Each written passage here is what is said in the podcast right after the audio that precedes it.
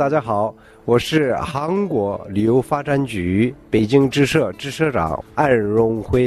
想到韩国要去旅游的时候呢，不要忘了到韩国的网站三个 W 点 visit v i s i t Korea visit Korea dot com。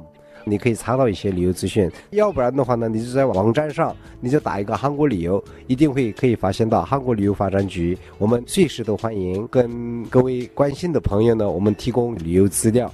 那下面我们想问的是，今年我们韩国旅游总体的亮点又是什么呢？像今年的韩国旅游的特点，我们可以这么说，shopping 就所谓的购物呢，成了一个最大的一个亮点，也是非常实惠的一个好机会。大批的游客他利用周末的时间呢，他亲自跑到韩国去购物采购。而且呢，在中国销售的高级的产品跟韩国的高级产品销售的价完全不一样，因为它有汇率的一个关系，这是一个 shopping 的一个亮点。第二个呢，我们最近在韩国呢做了一些整形、美容、化妆这一系列性的一个产品。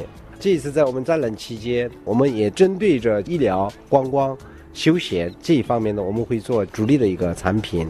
像化妆的话呢，我们就可以联想到韩国的美女。当然，并不是所有的人都在整形美容，不是。但是呢，像这些化妆术啊、化妆的技巧，你用到韩国的时间，你可以来一个简单的培训，比方说两个小时啊、三个小时。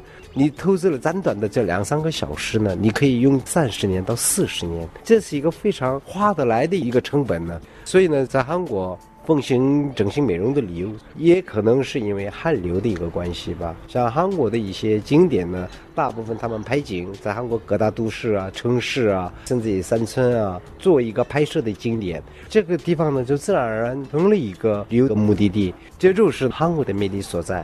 所以呢，各位也不要忘了，有机会呢，要到现场要去看一看。不是说百闻不如一见吗？我们期待着您的到来。